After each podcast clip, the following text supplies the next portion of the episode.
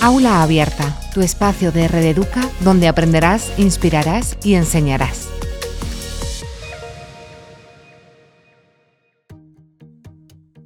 Cualquier niño o adolescente puede ser víctima de acoso escolar. No existe un perfil determinado ni de víctima ni de acosador. Sin embargo, este proceso suele desencadenarse cuando se pone a un menor en el foco de atención del resto del grupo, mientras un compañero le maltrata física o psicológicamente.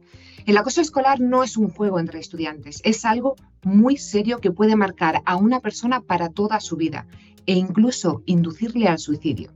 Si quieres saber más y profundizar en un tema tan actual y serio como este, presta mucha atención porque en este seminario vamos a adentrarnos no solo en definir el concepto de acoso escolar, sino también en identificar sus síntomas con la idea de prevenir y proteger os damos la bienvenida a Aula Abierta, donde apostamos por el conocimiento compartido gracias a especialistas en diversos ámbitos que vienen a cimentar el crecimiento profesional de todo aquel que persigue seguir formándose.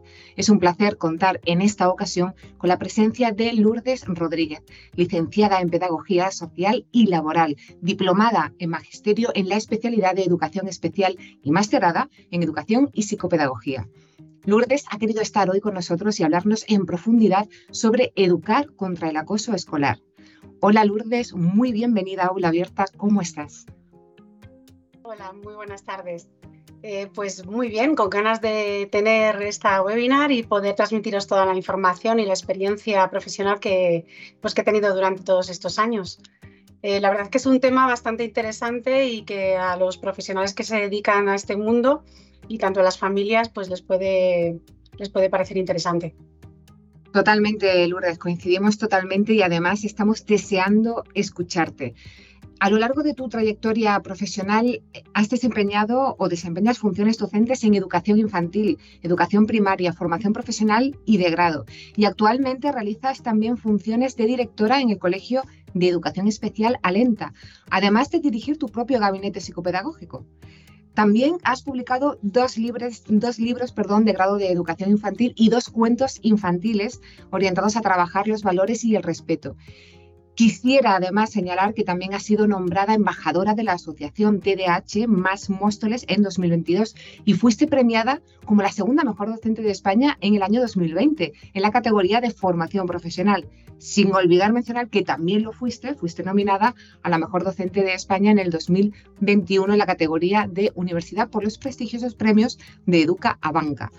Lourdes, para empezar a introducir un poco el tema que supongo que es... Eh, bueno, que por supuestísimo que es importante, hay que saber diferenciar lo que es acoso escolar de agresiones esporádicas. ¿Qué, criterios debemos considerar que deben cumplirse para entender que estamos ante un acoso escolar? Vale, a ver. Eh, lo primero es siempre definir un poco lo que es el acoso escolar. Eh, no hace falta hacer frases complejas con terminología para poder entender lo que es el acoso escolar, pero lo que significa realmente es una intimidación o sea, es eh, que una persona eh, agrede físicamente o mediante palabras o mediante mm, em, insultos o a lo mejor también eh, la ignorancia que recibe hacia otras personas y eso produce ese acoso escolar.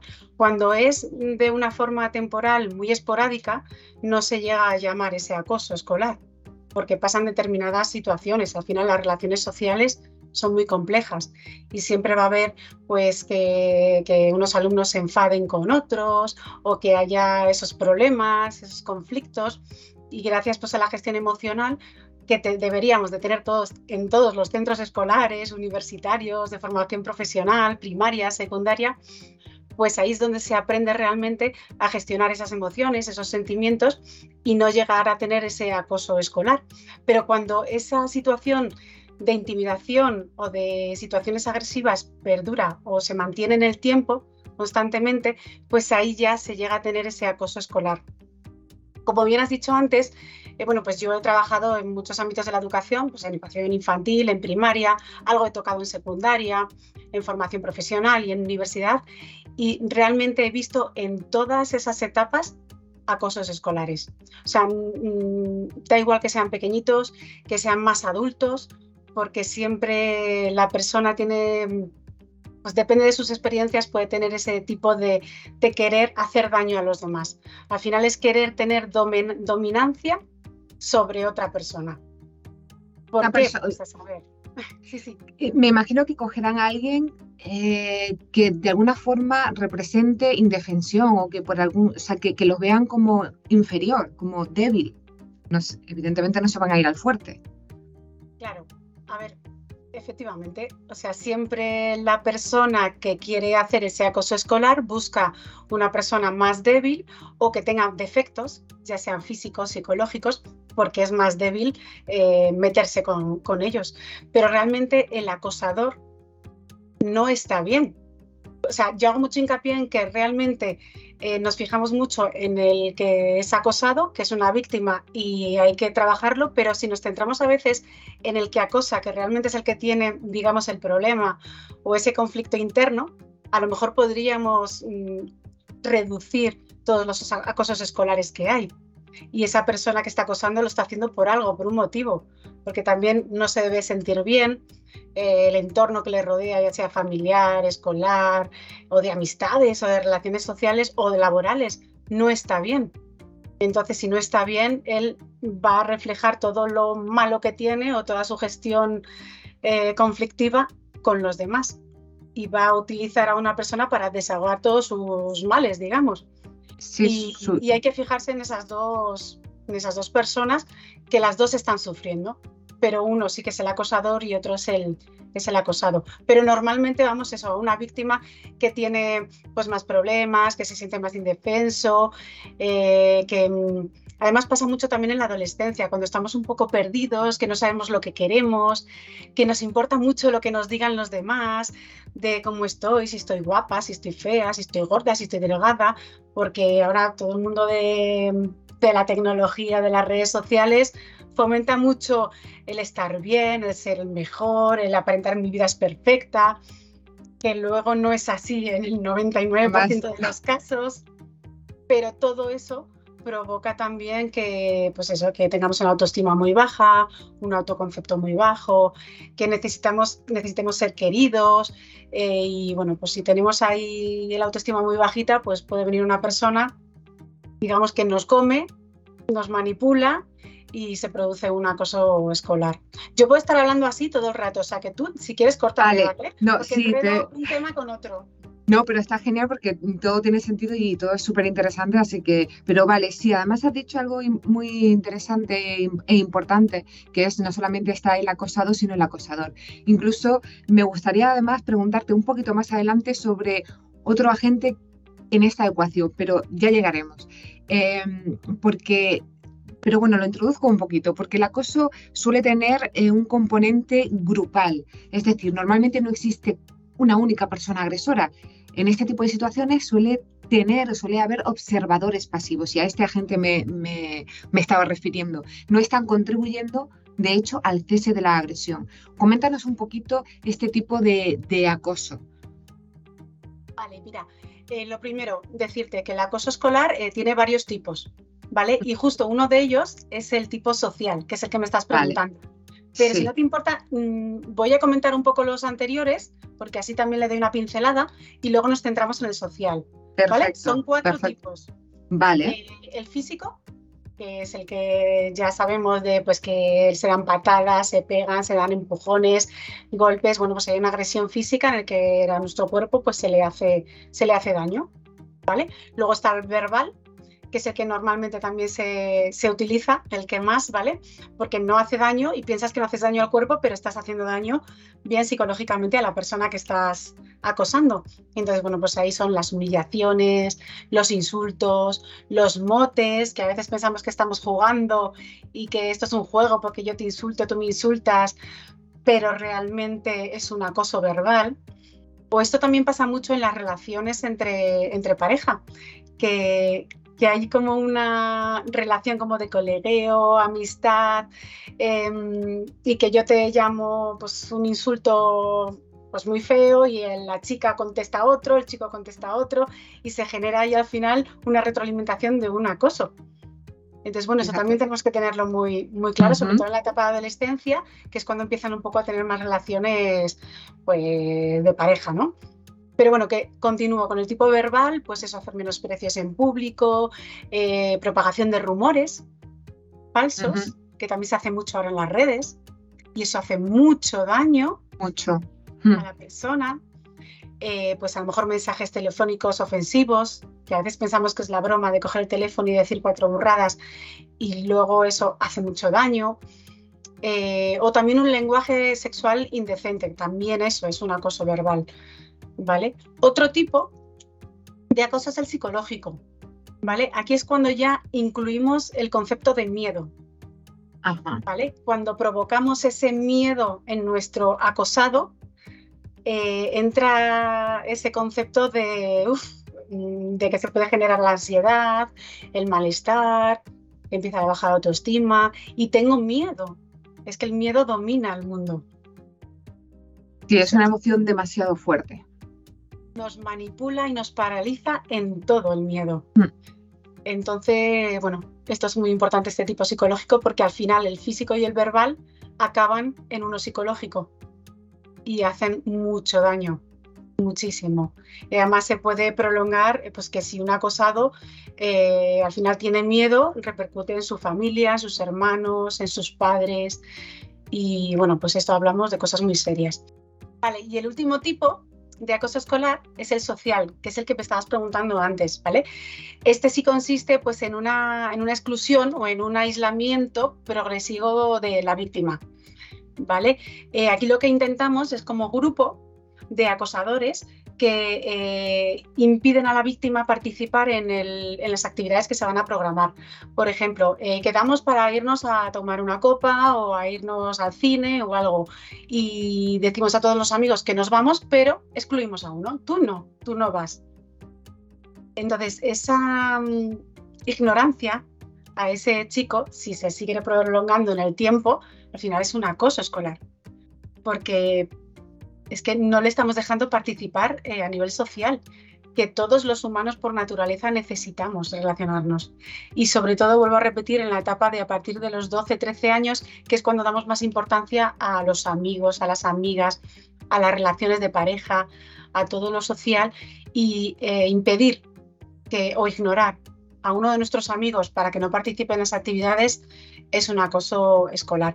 Y los chicos y las chicas lo suelen hacer porque les parece gracioso.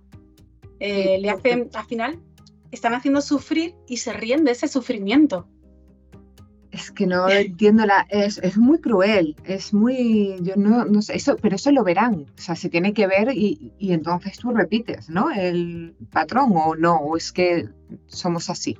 A ver, normalmente eh, en ese grupo de acosadores, eh, que no todos se consideran acosadores, muchos hay pasivos, que es lo que me comentabas antes, siempre hay una figura de líder, de el que manipula todo, el que gestiona todo, que es el típico, pues el típico alumno alumna que es malotillo, que quiere hacerse el pues, chulo, el que más fuma, el que más bebe, que tampoco tiene por qué ser así, pero yo lo digo en líneas generales, pues el que más quiere dominar, el que más quiere manipular y normalmente ese tipo de persona es el que interiormente no se encuentra bien. Entonces, como no se encuentra bien, siempre volvemos a lo mismo. Es la persona la que no se encuentra bien, la que por sus vivencias o su experiencia está mal y entonces necesita manipular a otras personas para que estén peor que él. Para sentirse, sí, mejor o menos mal.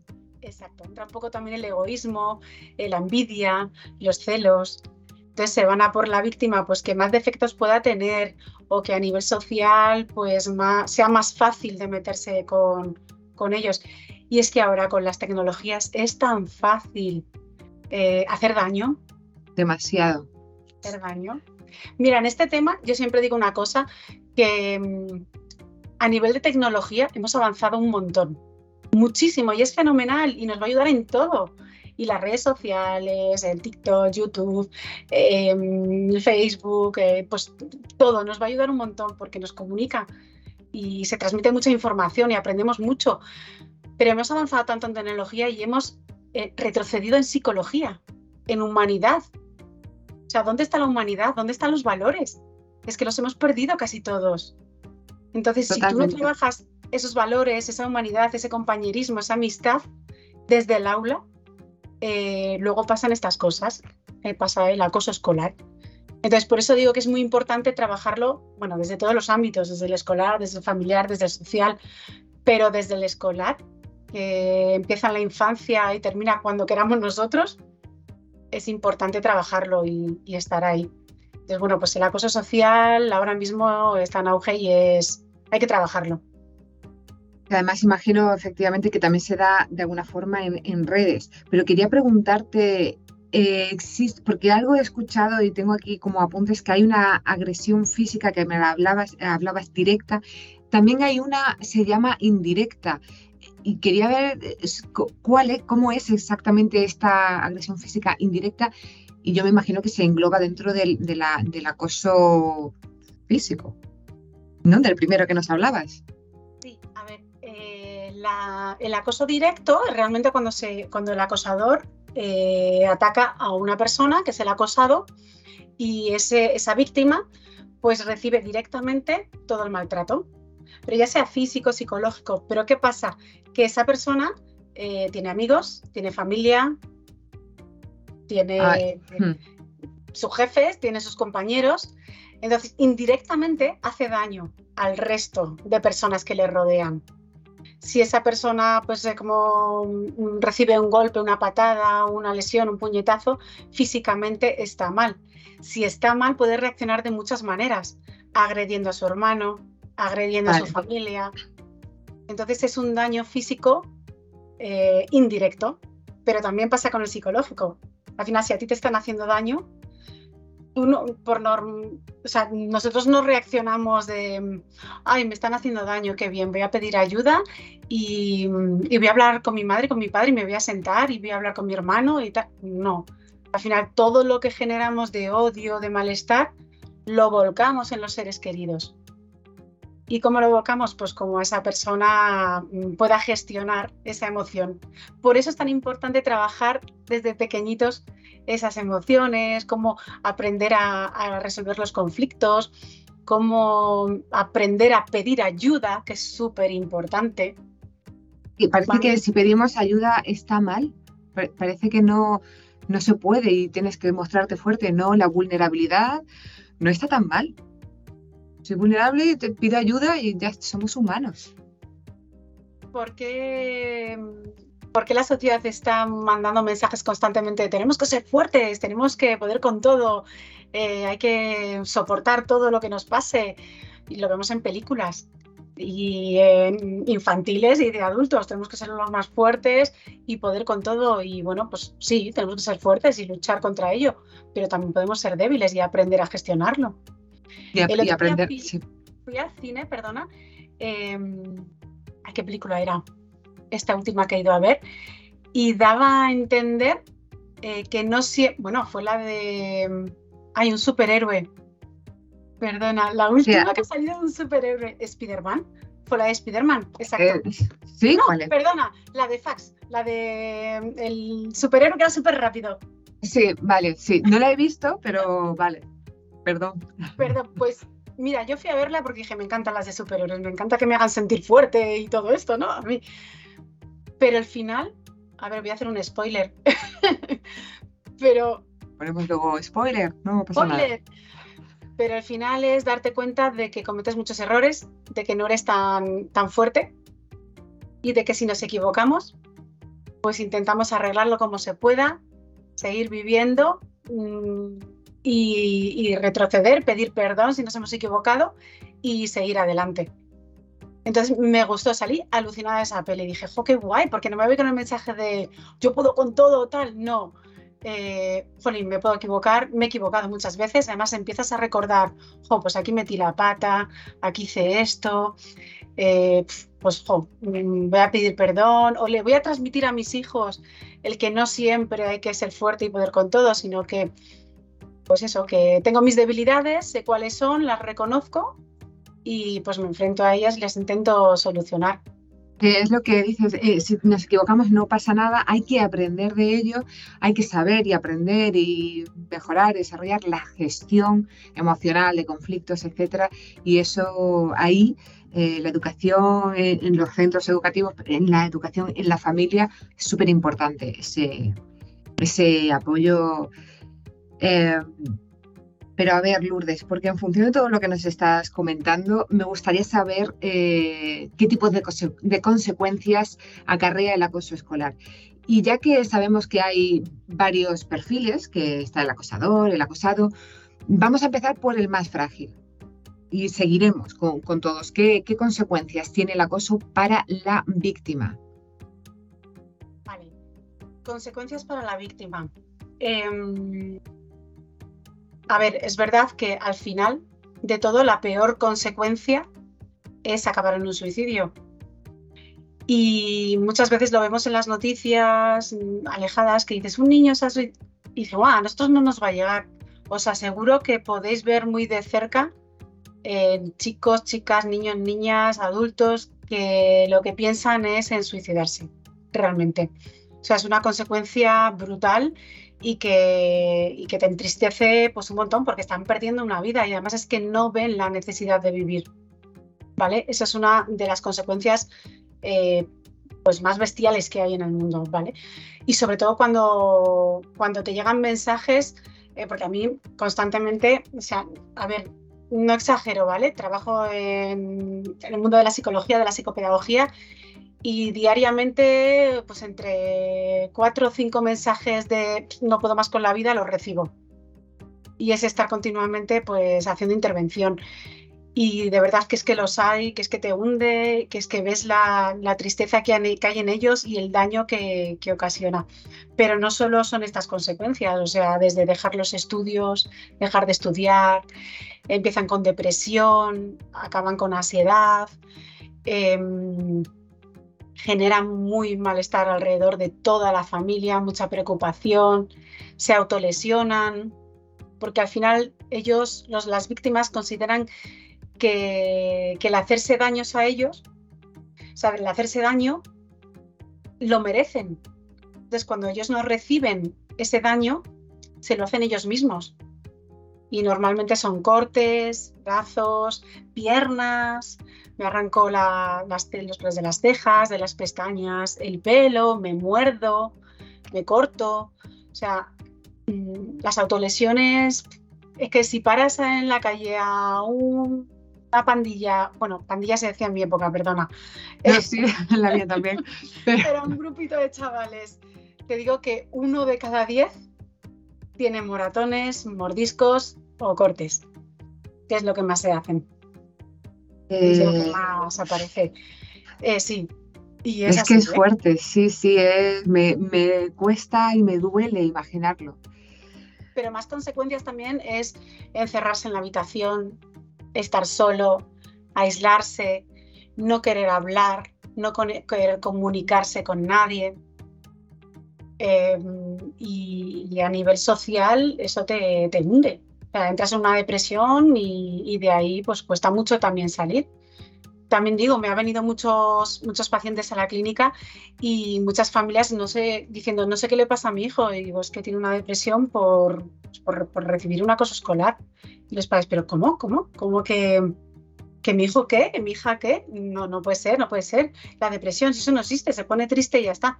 No, no, perdona, una depresión, dejas de tener ganas de hacer cosas, te paralizas, no hablas, no te comunicas, te aíslas, sufres y no sabes cómo salir de ahí. O sea, es algo muy serio.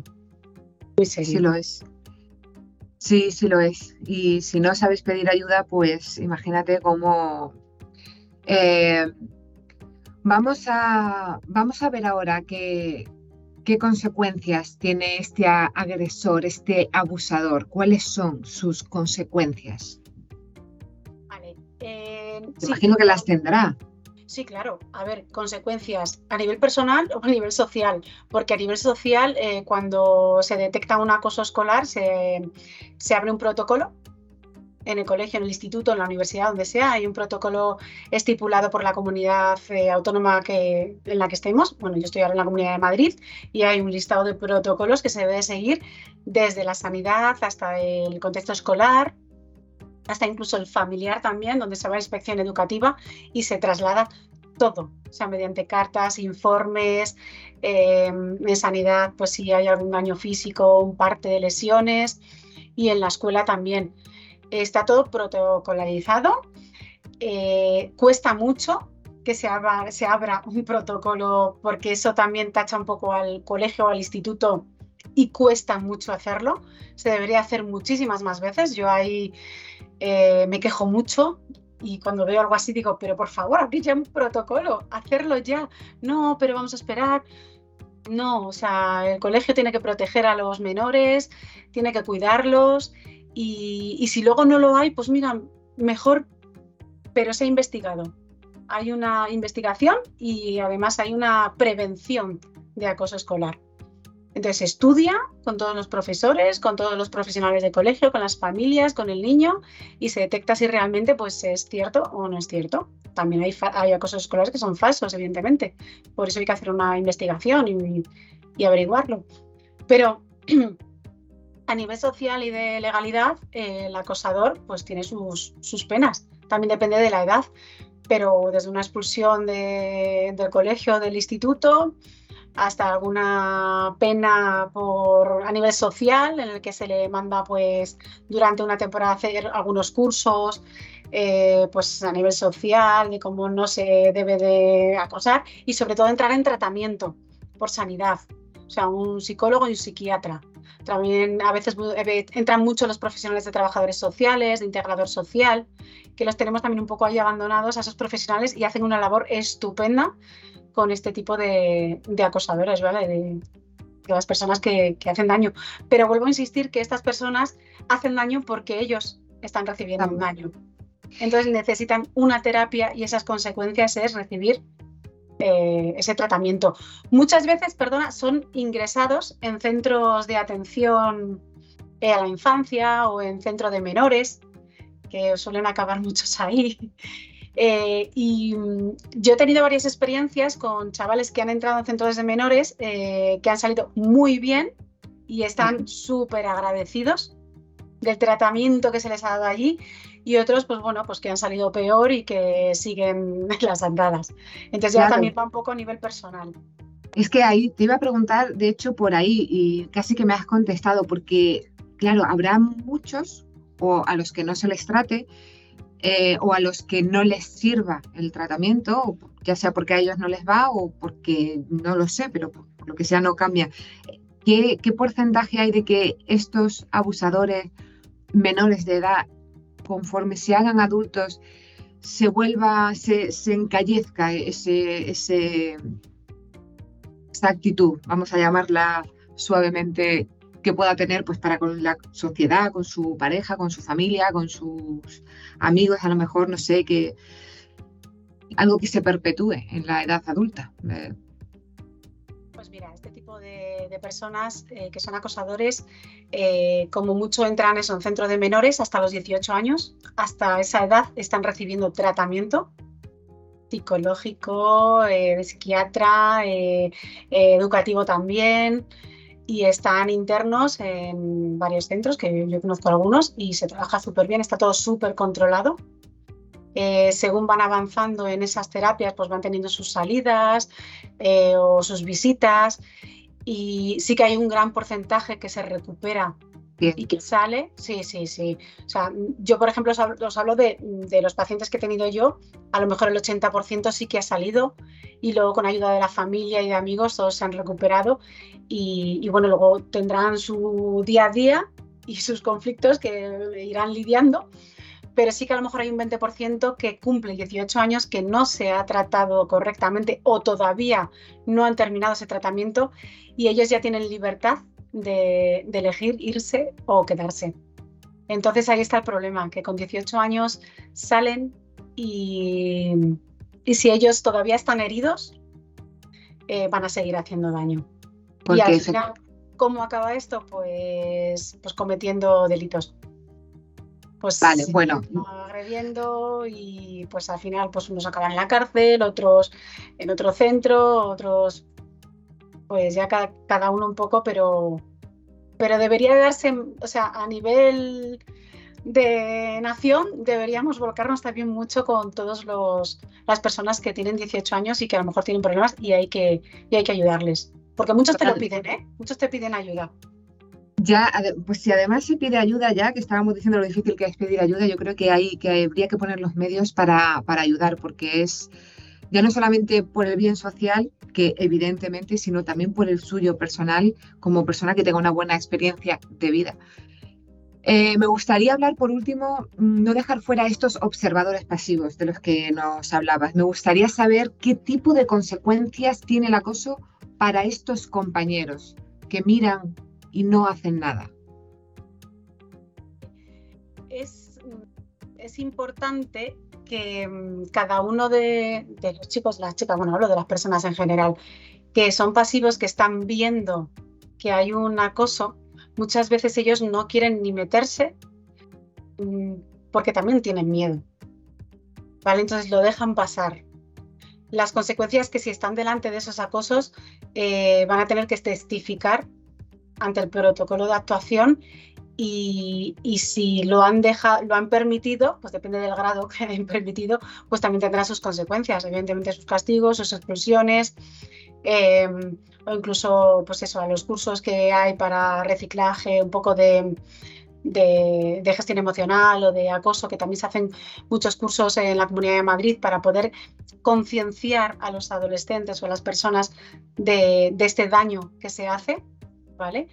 Eh, o incluso una multa económica, que también he tenido algún caso en el que es pasivo y les han puesto una multa económica de 600 euros simplemente por estar ahí y no hacer nada. Sí, sí. Pero al ser menor, en este caso, por ejemplo, era menor de 16, tenía 11 a punto de cumplir 12. Madre mía. Y, y bueno, pues eh, pagaron la multa a los padres, porque son los padres hasta los 18 años los que tienen eh, la responsabilidad de pagar económicamente y, luego pues eso, un curso, una concienciación de, de, lo que está haciendo. Pero fíjate, yo más de consecuencia de los castigos estos que te pongan, es más el daño que te generas a ti mismo. Claro, ahí, ahí va, porque no sé si ellos acaban desarrollando quizá, eh, no sé, pues esa aceptación y esa complacencia y esa percividad, permisividad o una actitud pasiva ante lo que les pueda ocurrir ante injusticia o ante maltratos incluso hacia ellos. No, no sé, pregunto. Claro, si ellos se sienten, volvemos a lo mismo, si ellos se sienten mal porque han visto algo, saben que está mal y lo han y han dejado pasar, eh, se llevan ese daño y ese daño o se van a hacer daños a ellos mismos o lo van a hacer daño a los demás o van a aprender a gestionarlo y van a pedir ayuda o van a decir, ay, va, pues eh, me siento mal, venga, voy a hacer algo para intentar eh, sentirme bien. ¿Qué hago para sentirme bien? Pues hablarlo con mi amigo. Pues voy a hacer deporte porque ahí segregas mucha eh, dopamina y al final aprendes mucho a gestionarte a ti mismo.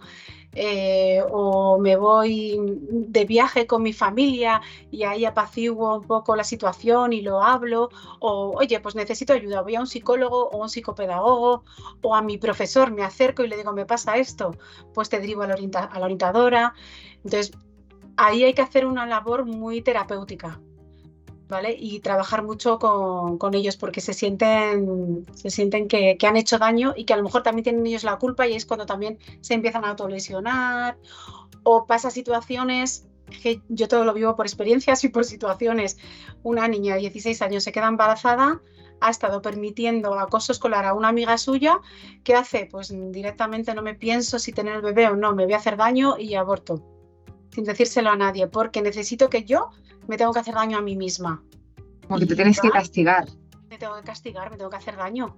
Y aborto. Y a lo mejor eh, pues no ha pasado un tiempo en el que tú lo pienses y, lo racionalices y digas, vale, pues sí o no, es decisión tuya, eh, nadie te va a juzgar, pero se, hacen daño. Y es, ahí hay que tener mucho cuidado eso, pedir ayuda y, y hablar mucho, hablar mucho, tener personas confidentes con las que puedas hablar, que a veces con las familias y los papás y las mamás es muy complicado tener esa cercanía, mm. pero con un amigo, con un profesor que te genere mucha confianza. Eh, yo lo hago mucho con mis alumnos. sea, mis clases no acaban a las 2 de 6 a 7, no, me quedo y hablo y muchos que me estarán viendo lo saben.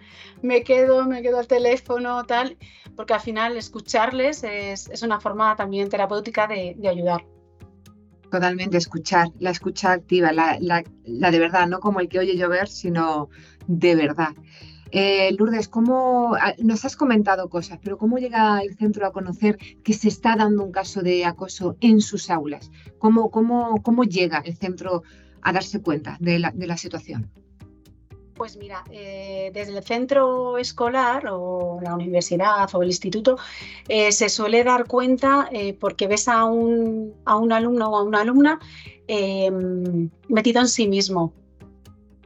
no pregunta, no muestra interés, eh, llora, está deprimido, o todo lo contrario, insulta, agrede, siempre está en conflicto, eh, nadie quiere hacer trabajos con él o con ella, o se queda aislado. Entonces ves que a esa persona le pasa algo. Le pasa algo. Normalmente los profesores, que son los que pasan más tiempo con ellos, es quien detectan o quien deberían de detectar esto. ¿Vale? Y en su caso derivarlo al orientador y el orientador que haga ya un estudio de si pasa algo, no pasa algo y hablar con él directamente. Y luego desde la familia, pues eso, el aislamiento en, la habitación, no quiero comer, cuando dejan de comer o cuando devoran, todo lo contrario, porque genera ansiedad. Eh, cada persona es un mundo. Yo cuando me encuentro mal dejo de comer, pero otra persona cuando se encuentra mal devora y le entra ansiedad. Entonces cualquier extremo no es bueno. Eh, eso, lo que he comentado, ves cortes en los brazos, eh, ves que se tiran mucho del pelo, les ves muy nerviosos o muy aislados. Entonces, bueno, ahí puedes detectar que pasa algo. Que pasa algo. Lo más fácil que se acerquen a ti y te digan, necesito ayuda, me pasa algo. Pero eso supongo que será casi lo que menos ocurra. O, sí, pero es, básicamente no, no van a, no acuden. Hay, hay que estar observando, hay que ser gran observador pero por eso necesitamos docentes que estén con mil ojos. Sí, no que sean policías. Sí. De todos los alumnos y alumnas que hay. De si pasa algo, de si no sale al patio, de si el patio está solo, de si vienen que siempre están eh, metiéndose con él. Em, a veces el niño también llora porque no quiere ir al colegio, ahí pasa algo no quiere ir. Yo siempre pongo la experiencia personal y, bueno, de algunos pacientes, pero mi hijo, uno de mis hijos, es muy bajito y claro, pues es, se meten con él, enano, bajito, insultos, tal, tal. Y llega un momento en el que, mamá, yo no quiero ir al colegio. ¿Pero por qué no quieres ir? Pues porque siempre se meten conmigo. A ver, yo también lo trabajo mucho, ¿vale? Entonces, eh, porque se meten conmigo, me llaman esto, venga, pues hablamos con el profe, el profe, sí, sí, es verdad, sí ocurre, venga, voy a estar más pendiente, estamos pendientes. Hablamos con los chavales que están haciendo eso, se, hace una dinámica en clase, eh, se, atiende, no volvió a pasar. Qué bien. El mejor amigo es el que antes le insultaba.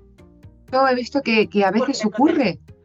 Está, esto me, resulta bastante curioso. Y, y, también he visto algún caso que eso ha acabado ocurriendo, lo cual oye, pues genial, a mí todo eso siempre como que me, acaba emocionando decir, ay, el ser humano. Pero eh, nos estamos ya metiendo en el protocolo y quiero, quiero hacerte una pregunta sobre esto, porque una vez que se, conoce, que se conoce que existe un caso de acoso escolar, el protocolo creo saber, eh, entender que se divide en tres fases. Vamos a hablar un poquito de cada una de ellas. Eh, por ejemplo, de, no sé, de la primera, durante todo el proceso, hay que poner especial atención y especial cuidado, como bien decías antes, de garantizar la protección de los menores, preservar su intimidad, también la de sus familiares, actuando normalmente de una manera inmediata. ¿Quién realiza este proceso de investigación y qué pasos se sigue pues, para recabar toda la información? Quien la realiza realmente es inspección educativa, la DAT. Vale. Depende de las zonas, pero es inspección educativa, que pide informes tanto a la familia como al colegio o instituto, centro educativo eh, y al sanitario. ¿Vale? Recibe toda esa información y, hace pues, una investigación, cita a la familia, cita a la víctima, cita al acosador y cita a los profesores o centro educativo y ve los partes de lesiones de, de sanidad y ahí hace una valoración de si realmente ha sido eh, un acoso escolar eh, fiable o, ha sido falso. Si ha sido falso, pues se sigue eh, observando, no se abandona, se sigue observando por parte de todos y se mantiene ahí. Si es real, pues ya depende si la familia quiere poner una demanda o que haya una especie de negociación, de tratamiento entre todos los equipos. En el colegio tiene que haber un equipo multidisciplinar en el que se trabaje con ambos, con acosador y con víctima. ¿Vale? Si no hay demanda, se queda ahí y se trabaja. ¿Que queda bien toda la historia? Fenomenal. Que no, pues al final acaba con demanda y ahí hay juicios y ya hay penas donde se, donde se lleve. Em, ¿Qué suele pasar normalmente? Eh, ahora no se suele, o sea, yo veo que siempre llegan a una negociación, se recibe un tratamiento psicológico por ambas partes que se busca de forma privada o de forma pública y se trabaja con ello. Normalmente tiene que estar separados la víctima y el acosador, pero si es viable, a veces la terapia se puede hacer conjunta, si es viable. Sí, claro. también depende de qué grado de, claro. Es que cada caso es diferente. Me imagino. ¿Hay medidas urgentes de prevención, eh, de protección, perdón, a, la víctima? Y, sí, sí, sí. ¿cuáles, ¿Cómo son? Háblanos de ellas un poquito. Vale, a ver, lo que suele hacer ahora es expulsión al acosador del instituto o del colegio para que no vaya y esa, esa distancia ¿no? que se pone entre uno y otro para que no se, no se crucen. Y, mm, y bueno, eh, es que sabes lo que pasa normalmente, que al final la víctima no va al colegio, porque genera tanto miedo y tanta ansiedad que se, que se aísla. Entonces se queda en tratamiento y, no va y no coinciden en el tiempo.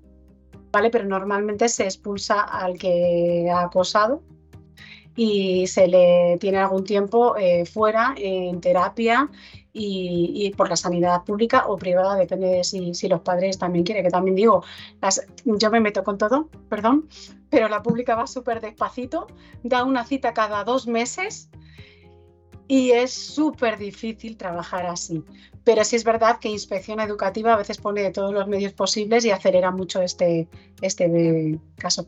¿Qué pasa? Que muchas veces el acosador eh, se estudia y se ve que su alrededor no es eh, sano. Entonces ahí es donde entra ya también tutela de menores, eh, por qué este niño está haciendo así, no está siendo bien tratado, le falta alimentación, cuidados, está solo siempre en casa, su padre, su madre o los que le cuiden pues no están haciendo un buen cuidado. Entonces al final se detecta eso, se mueve eh, también entra el CAI, que es el Centro de Atención a la Infancia. Hay muchos, muchas instituciones que empiezan a, investigar y que se ponen en marcha para ver qué está pasando ahí con este niño o niña acosador. Y, bueno, pues estudia mucho su entorno y a lo mejor le retira la custodia a los padres y se va con un tutela de, de, menores o con una familia cercana o con una familia de acogida. Y eso también es un tratamiento que ayuda mucho a estos chavales bueno, y estas chicas, que yo digo chicos, chicas, estas personas. Entonces a veces también se, lleva a, se llega hasta ahí y también es muy bueno porque le sacas de ese ambiente que no es sano para ellos y vuelven a tener como una nueva oportunidad en la vida. ¿Sabes? Es que esto es una rueda de de hecho, creo que nos empiezas a hablar así como de la segunda fase, que es un poco el plan de actuación. Creo que, ¿no? esto ya que nos está contando, no lo. Entonces, eh, eh, entiendo que durante todo este proceso, eh, bueno, pues como bien estás diciendo, se garantiza no solamente la protección, sino el tratamiento individualizado de víctima y agresor. También imagino, ahora me lo, me lo corroborarás, de los espectadores y en todo el proceso se mantienen las medidas preventivas que, se, que, se, ¿no? que, me acabas de decir que se han establecido. Em, ¿Quiénes deciden estas medidas a adoptar y quién las lleva a cabo? Yo no sé si esto también lo hace la inspección educativa, quién las establece. Háblanos un poco sobre este tipo de actuaciones que creo que ya empezabas a contarnos, que se realizan con cada una de las partes implicadas. Vamos a empezar, como antes, con las víctimas las víctimas. Eh, a ver, primero donde se, donde se detecta es en el centro escolar, eh, la familia, eh, se envía, bueno, se, sería una reunión en el centro escolar y se abría el protocolo con inspección educativa. ¿Vale? Eh, la víctima, es que es similar también al acosador, pero la víctima tendrá reuniones con el, su tutor, con orientación, con jefatura e incluso con dirección. Y a la par también se tiene con la familia, madre, padre o tutor legal. Si es viable, también se puede tener con los hermanos porque también viven mucho esa situación, todas las personas que sean necesarias. Y luego eh, todos esos informes se transmiten a inspección educativa. Inspección educativa, si lo cree eh, necesario, vuelve a tener una cita con cada uno de ellos, víctima, familia y centro escolar, recoge toda la información recoge la información de toda la parte de la víctima y ahí eh, llegan a un, eh, digamos, como un juicio en inspección donde se lleva a cabo pues, esa citación y donde llegan a la conclusión de cuáles son las posibles actuaciones que se pueden llevar a cabo. Pues eh, intervención en el colegio con la víctima, intervención con psicólogo, psiquiatría desde la sanidad pública o, privada. Y luego si se quiere poner la demanda a, la parte acosadora. Y ahí pues lleva a, juicios y ya ahí entra pues tutela, tutela de menores.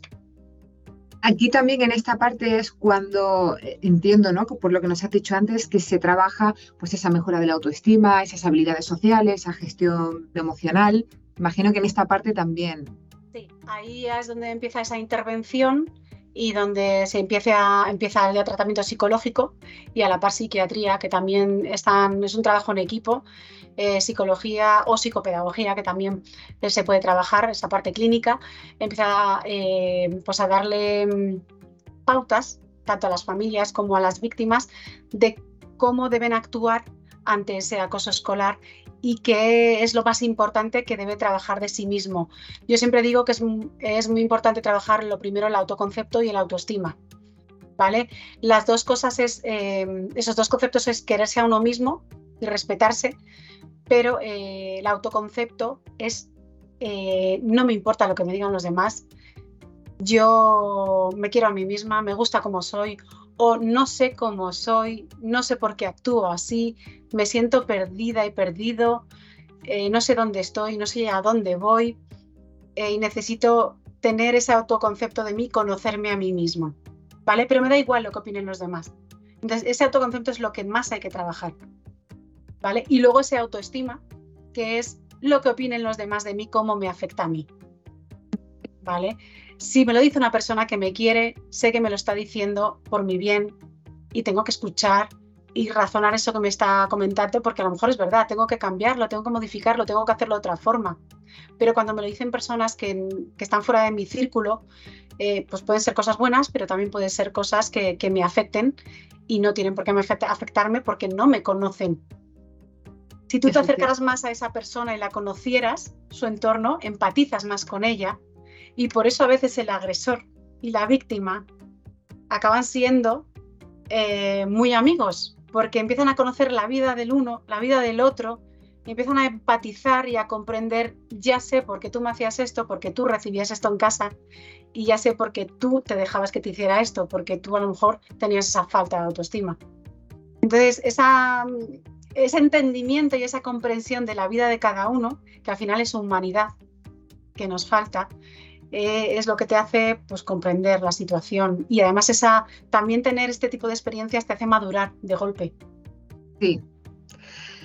Todo lo que nos cuentas me, llega y me emociona realmente. O sea, me estoy imaginando la situación así finalmente y es como esa, esa evolución y ese arco de transformación de, la persona. Eh, bueno, eh, siempre me ha resultado muy interesante y siempre me ha tocado un poco la fibra. Entonces, bueno, alabo y, por favor que sigáis haciendo el trabajo que, estáis haciendo, porque realmente es por todos nosotros, en realidad. Pero, mm, ¿qué, intervenciones eh, o qué actuaciones se llevan a cabo también con el agresor? Que supongo que algunas se comparten, que nos estabas comentando, pero por si hay algo así diferente o extra. Claro, a ver, también eh, se comparten las mismas. Eh, lo que pasa que vas un poco más allá, porque es una persona que está haciendo daño y que está em, pues, acosando a, otra persona y ahí ya entran varios factores. Em, te haces daño a ti mismo y estás haciendo daño a los demás. Entonces, ahí tienes que recibir tu terapia más individual, pero también una terapia social, de habilidades sociales y de saber comportarte con los demás. Claro, de un autocontrol de la agresividad, por ejemplo. Eh, muchas personas lo que tienen es esa, lo que tú has dicho, esa agresividad, esa ira, ese, eh, no tienen ese control de sus emociones o de sus sentimientos, no lo tienen, entonces según les viene lo echan. No, hay filtro, no hay filtro. Un puñetazo por ahí, una patada, un, insulto. Eh, espera, para, primero, ¿Qué te pasa? ¿Quién eres? ¿Cómo eres? Eh, ¿Por qué haces esto? Que muchas veces, porque sí, porque me apetece, pues porque lo hago. Pero cuéntame, ¿cómo eras de pequeño? ¿Qué hacías? ¿Quién te cuidaba? ¿Cómo, cómo te sentías cuando ibas con papá tal? ¿Cómo, quién, te, ¿Quién te ayudaba a hacer los deberes? ¿Quién? Entonces, ahí poco a poco tú vas sacando todo el entorno de esa persona y vas detectando un poco qué ha sido y te digo casi al 99% que la mayoría de eh, estas personas lo que tienen es falta de cariño, de afecto y de comprensión, de haber pasado tiempo con ellos. ¿Qué es lo que tenemos que hacer todas las personas? Pasar tiempo con nuestros seres queridos. Mira, según te lo digo,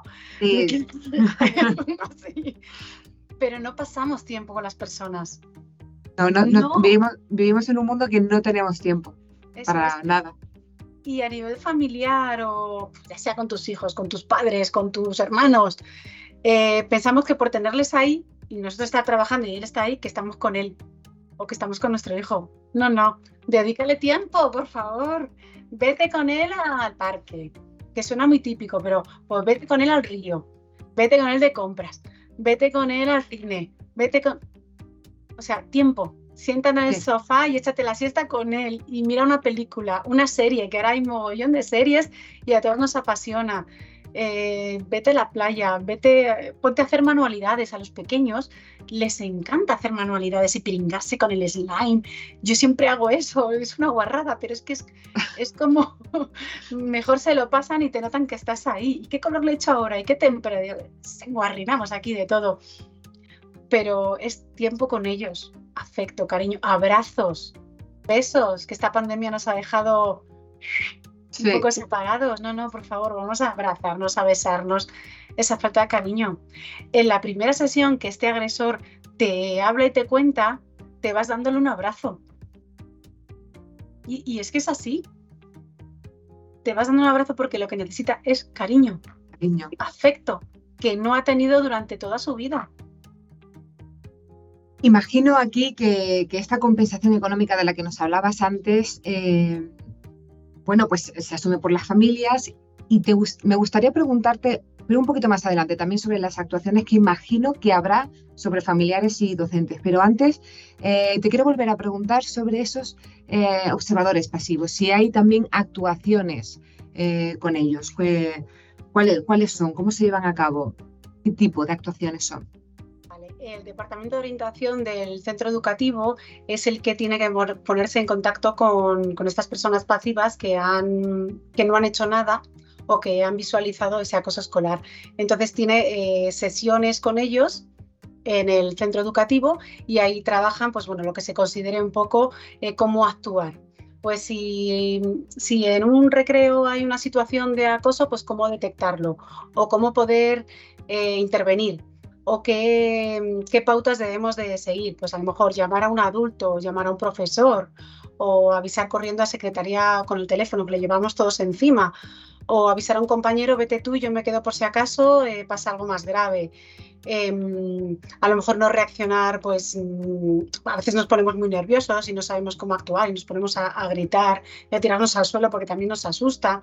O si vemos una agresión muy fuerte donde ya también se ve, pues digamos, sangre o heridas eh, graves, pues ahí pues, te puedes desmayar o te, te puedes asustar muchísimo. Entonces, dependiendo de la situación que tengamos, pues que, que, se les den pautas a estas personas pasivas de cómo poder actuar.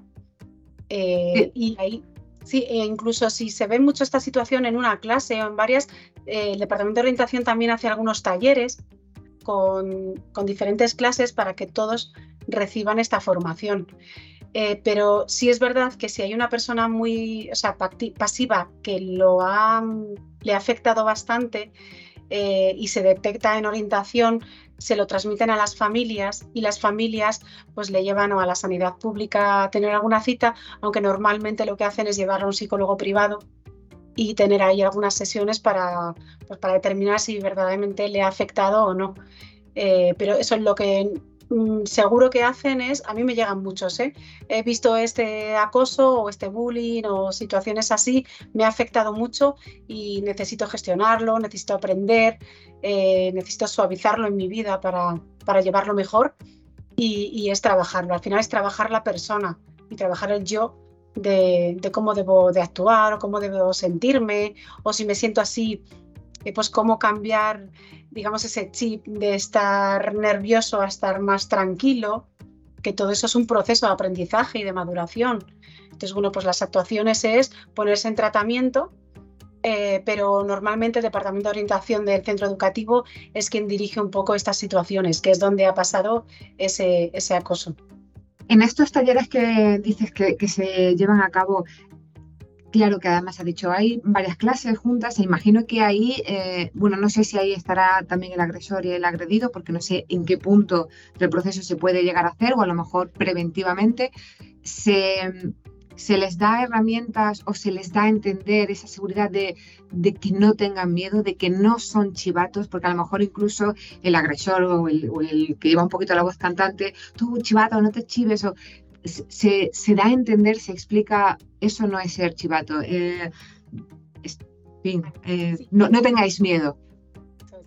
A ver, este tipo de talleres o de sesiones suelen ser de forma preventiva, ¿vale? Antes de que pase todo eso, o post ¿vale? Os Después, cuando ha pasado, en ambas situaciones eh, sucede. Y sí, cuando tú trabajas esa, esos conflictos, Y ese acoso, sí que les haces entender eh, que discrimine o que diferencien entre realmente lo que es un acoso, lo que no es, y qué es ser un chivato y qué es no ser un chivato. Si mi compañero me ha quitado el bolígrafo para hacer una broma y yo me chivo al profe, pues eso no, no tiene importancia, ¿no? sé, que eso el día a día de cómo gestionar, eh, que me lo des, tal, y, se, habla y es una broma o es simplemente el convivir con tus compañeros, ¿no? Pero si el chaval de al lado te coge el bolígrafo y te lo clava en la mano, hombre, pues eso ya es algo más grave. Entonces, saber que cuándo debes de ser un chivato y cuándo no debes de ser un chivato. Entonces, tú haces daño a los demás, eh, chivate. No haces daño a los demás, te ríes con eso y el resto también Incluso la propia persona. Claro, es consensuado, es, nos estamos riendo, es una broma o, es simplemente una convivencia. No ves a nadie afectado, pues no pasa nada. Pero en cuanto veas a alguien que le afecta, dilo, dilo. Y en estos talleres, sobre todo, lo que se dice mucho es eh, aprender a pedir ayuda. O sea, decírnoslo decírnoslo. Yo cuando empiezo las clases, eh, a lo mejor lo hago fatal esto, pero lo que hago es apuntar una serie de números en la, pizarra y siempre les digo a los chicos, venga, vamos a trabajar un poco la memoria. Y les, digo, venga, aprenderos este número de seis cifras o de cinco. Bueno, es de seis, nueve. y toda la clase está, venga, a ver quién se lo aprende antes, a ver quién no sé qué, no sé cuánto. Y todos, venga, yo, a ver, dímelo, ta, ta, ta, ta, Nos empiezan a decir todos, digo, vale, ahora ponerle un 6 delante, decírmelo. Y les digo, vale, ese es mi número de teléfono. Si en algún momento os pasa algo, necesitáis ayuda, no sabéis a quién pedirle ayuda, no sé, tenéis algún conflicto emocional, os pasa algo, no os, os da vergüenza llamar a vuestro padre, a vuestra madre, porque os ha pillado una borrachera por ahí, lo que sea, os sabéis mi teléfono de memoria, llamadme sé que no se debe de dar, pero mm, soy orientadora también y es que mm, necesito mostrar que puedan tener un mínimo teléfono donde puedan llamar si están súper perdidos. Y gracias a eso he tenido situaciones que me han llamado y me he ido, sí, y me he ido mm, corriendo a recoger, en este caso me acuerdo de una chica en mitad de la carretera del campo en no sé dónde era, bueno, sí lo sé, y llevar la comisaría a que denunciara. Madre mía. y la verdad es que no me arrepiento, o sea, siempre lo digo. Mm, pues ole, tú, yo te, animo, vamos, yo creo que, está súper bien, no, bueno, no sé si se deberá o no, pero como bien dices, es que... Está, está, aquí en mi conciencia y en mi corazón y claro, sí, creo que es necesario. yo alabo tu iniciativa de verdad y ojalá no voy a decir todos los profesores, pero sí los orientadores, los que están ahí, eh, que, lo hagan, es eh, fundamental. Eh, Lourdes, hay actuaciones también eh, específicas para las familias, para el equipo docente. Sí. Cuéntanos un poquito. Em, mira, ahora yo que estoy en la Comunidad de Madrid, hay una red que se llama Educa Madrid, donde ahí em, hay un montón de formación, de cursos durante todo el curso escolar de acoso, de bullying, de programa de actuación, eh, de detección de acoso, eh, de intervenciones. Son gratuitos para todos los profesores. Tú te inscribes, te aceptan. Si no te aceptan, sale uno al mes siguiente o a los dos meses. Y, y suelen ser online, semipresencial, presencial. O sea, lo hay de todo. Hay mucho, mucha formación. Entonces ahí a los docentes y a los profesionales, eh, al menos en la Comunidad de Madrid, que yo creo que en, el resto también lo hay, pero bueno, eh, hay mucha formación para poder formarte en este ámbito y poder aplicar esas pautas eh, y esas intervenciones en el aula. Y luego a nivel familiar, a ver, vuelvo a repetir, el departamento de orientación es quien debe transmitir esa formación a la familia o Em, ubicarles o darles algún contacto de alguna asociación eh, pues, de, chicos y chicas con, acoso escolar donde se juntan muchas familias, hacen reuniones, hacen actividades, salidas, excursiones. Em, para, que, para que ellos bueno, pues, identifiquen también lo que les ha pasado y, les den unas pautas. Pero sí hay, hay asociaciones ¿eh? en toda España. Yo he derivado alguna una asociación y trabajan muy bien. Bien, pues no, nos alegra saber que también las familias tienen pues un plan de ayuda o una ayuda y hay asociaciones que se, que se encargan. Eh, imagino que ya en el todo el proceso llega a una fase final. ¿De qué se trata exactamente? ¿Hay algún tipo de seguimiento, de evaluación después de todo el caso y todo lo, que se ha ido haciendo? A ver, hay un seguimiento, pero depende de, cada caso, ¿no? Tú eh, vas siguiéndote, o sea, sigues teniendo sesiones con cada uno de, de la víctima o con el acosador o con la familia que, rodea o con esas personas pasivas, ¿vale? Y según vas viendo que todo se normaliza, ya vas soltando un poco esta, esta situación. Eh, lo malo es cuando se agrava y hay situaciones pues complejas, ¿no? Donde sí es verdad que hay una víctima que ha tenido ya un intento de suicidio y ahí hay un seguimiento por parte de todas las autoridades eh, de sanidad, sobre todo en psiquiatría, que tiene un seguimiento seguramente que cada mes y a lo mejor lo van espaciando eh, cada dos, cada tres meses, ¿vale?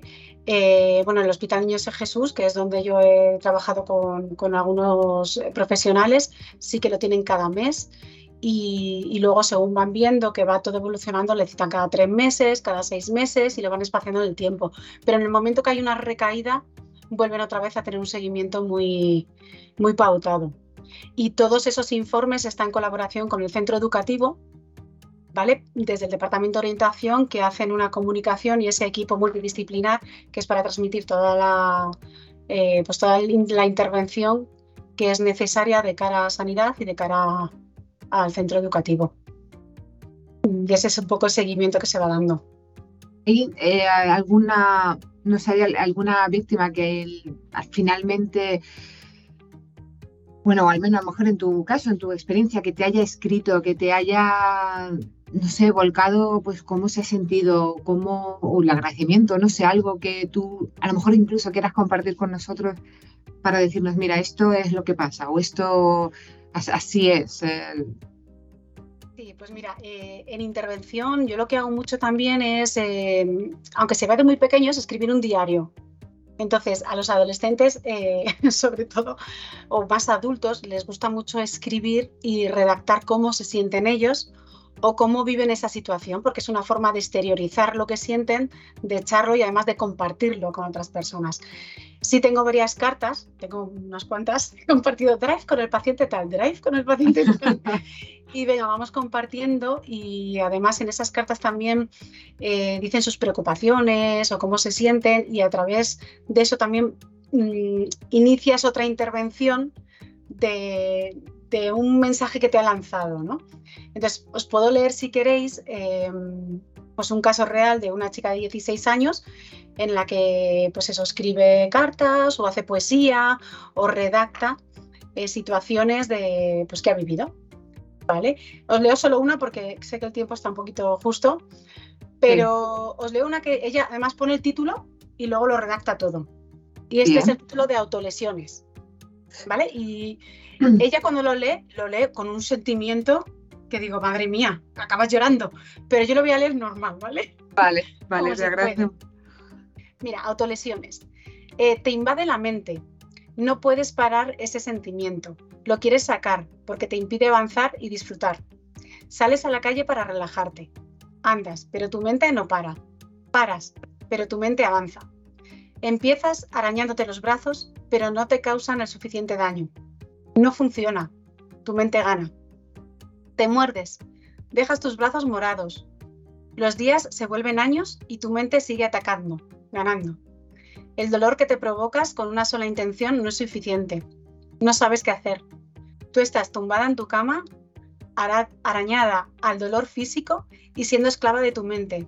Es un sufrimiento que no sabes cómo detenerlo. No para, no para. No para y tu mente solo sabe avanzar. No quieres que lo vean, pero se está abriendo paso en tus brazos amoratados y llenos de arañazos. Tus piernas no se salvan de la, humanización del dolor. Tus brazos arañados no llenan el vacío que el propio dolor te está causando. No sientes ni el bombeo de tu corazón. Pasas de los arañazos, crees que ya lo has solucionado, llevas varios días sin castigarte a tus brazos, pero a la más mínima mención del dolor, ¡pum! Gritas, lloras mientras miras la delicada cuchilla que ha atravesado tu fina piel, sangras, duele, el vacío juega al escondite, crees que se ha ido y solo quedáis tú y tu corazón herido, pero a los dos días vuelves a enterrar la cuchilla en tu piel herida. Poco a poco te das cuenta que ella es la única que te llena. Brutal. Es muy duro, sí. O sea, para que veáis lo que puede escribir una chica de 16 años que, ha intentado suicidarse varias veces por, por ese acoso que ha recibido.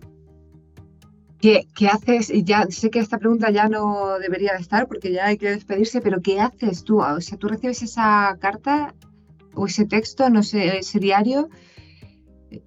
¿Qué haces? ¿Qué le dices? ¿O es simplemente ella es algo que, o sea, ella saca, no, sé si, cómo se actúa ahí? De todas las cosas malas siempre hay que sacar algo bueno. Es difícil sacar algo bueno de aquí, pero simplemente le puedes decir cómo escribes. Muy bien. O sea, eh, increíble. Esta chica escribe unas cartas, o sea, unas poesías brutales. Transmites mucho, puedes ayudar a los demás en lo mismo que estás tú. Déjame leer tus cartas a gente, a pacientes que tienen lo mismo que tú para que lo identifiquen. Eh, y te sientes así, vamos a ver qué daño te haces, pues aquí, aquí en la mente, no, no sé quién soy, me quiero conocer, vale, pues vamos a empezar tratamiento de, de lo mismo, de quién soy yo, qué me gusta, qué quiero hacer en la vida, crearte metas, objetivos a corto plazo, a largo plazo. Y bueno, aquí yo sí que quiero comentarte em, que yo cuando trabajo con los, ya sean niños o más mayores, ¿vale? Aparte de hacer terapias, sí les digo que, que vean algunos vídeos, que les puede hacer reflexionar, les puede hacer pensar, eh, les puede crear una mínima luz de vida donde no la ven ellos. Y, por ejemplo, a esta chica pues, le he dicho, escribe, escribe, escribe, y cuando tengamos mucho, publicas un libro. Y ella, ¡Ah! ¿en serio? Y yo, pues claro, ¿qué te crees que no puedes escribir un libro? Pues por supuesto, yo te ayudo, lo hacemos entre las dos. Y ahora está emocionadísima Qué bueno y entonces está todo, ahora está todo el verano y voy a hacer esta y voy a hacer la otra y tal, tal. Y ahora empieza a escribir cartas un poco más alegres. Qué bien. Lourdes, me siento bien. Digo, escríbelo, corre, corre, escríbelo. Qué bueno, bien. pues ahí va sacando. Y luego sí que te quería decir, em, sobre todo para los que nos estáis eh, viendo y escuchando, que con los pequeños se puede prevenir todo esto simplemente con unos cuentos.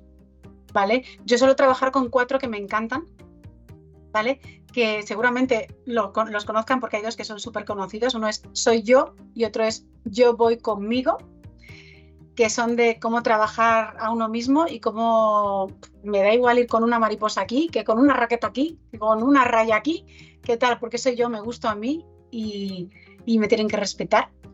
Y el otro, los otros son, eh, son más para infantil, pero son eh, Margarita y el pajarito Lito, ¿vale? Que son para trabajar un poco la resolución de conflictos y cómo pedir ayuda desde pequeñitos. Mira, Y el otro es La luz de Ale, eh, que sale ahora en septiembre.